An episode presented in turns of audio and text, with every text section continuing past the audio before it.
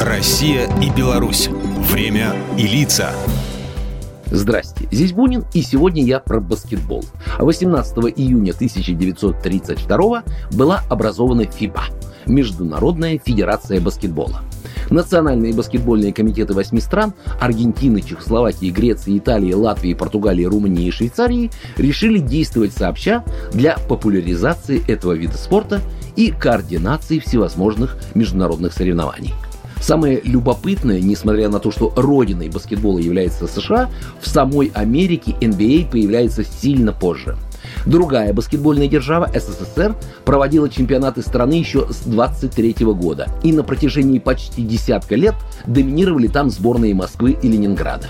За всю почти 70-летнюю историю советского баскетбола ни одной белорусской команде, увы, так и не удалось войти в список призеров ни чемпионата СССР, ни Кубков страны. Но имя воспитанника гродненского баскетбола Ивана Едешко оказалось навсегда вписано в скрижали великих баскетбольных побед. История эта знакома очень многим, а после фильма «Движение вверх» и даже совсем молодые любители баскетбола узнали о драматичных трех секундах – финала баскетбольного турнира Олимпийских игр 1972 года. Тот матч стал одним из наиболее запоминающихся событий не только самой Олимпиады, но и вообще поединков в истории баскетбола.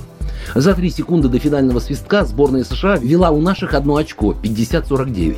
Иван Едешко, выступавший тогда за ЦСКА, получает мяч от судьи для продолжения игры и выдает длинный пас Сергею Белову, а тот со средней дистанции приносит нашей сборной решающие два очка.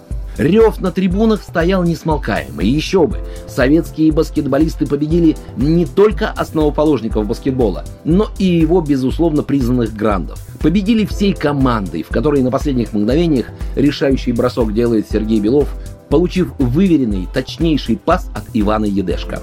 Иван родился под Гродно – там же, на родине, закончил спортивно-педагогический факультет спортивных игр и единоборств Белорусского государственного университета физической культуры. Играл за Минский «Спартак», Минский «РТИ», потом перешел в армейские клубы Московский ЦСКА и Киевский СКА. Тогда, после Мюнхенского победного финала, в аэропорту победителей встретили пионеры с цветами. Ряд спортсменов получил государственные награды. Ивану вручили орден «Знак почета». Младший лейтенант Иван Едешко – стал лейтенантом. В 90-х легендарный белорусский баскетболист тренировал молодежную сборную России, и все его воспитанники, безусловно, мечтали играть как Иван Едешко. Программа произведена по заказу телерадиовещательной организации Союзного государства. Россия и Беларусь. Время и лица.